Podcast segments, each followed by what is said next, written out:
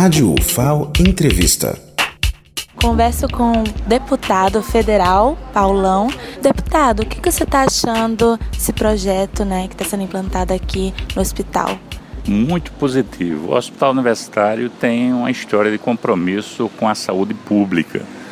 Ele teve em determinados momentos, quando o Estado teve crises né, ininterruptas de políticas públicas como a saúde, ele foi o que segurou toda a política pública, principalmente a parte alta. Então tem um, um RH muito competente, né?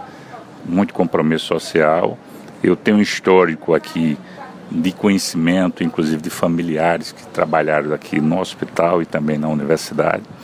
A gente tem um hospital comandado pela professora Regina, que com toda a sua equipe vem fazendo uma gestão exitosa e a gestão da reitora, né? Nossa reitora Valéria, essa equipe que conseguiu dar um salto de qualidade e a gente poder contribuir. É uma contribuição pequena do ponto de vista de equipamentos, mas que tem uma resultatividade muito grande. Primeiro, por ser público, né?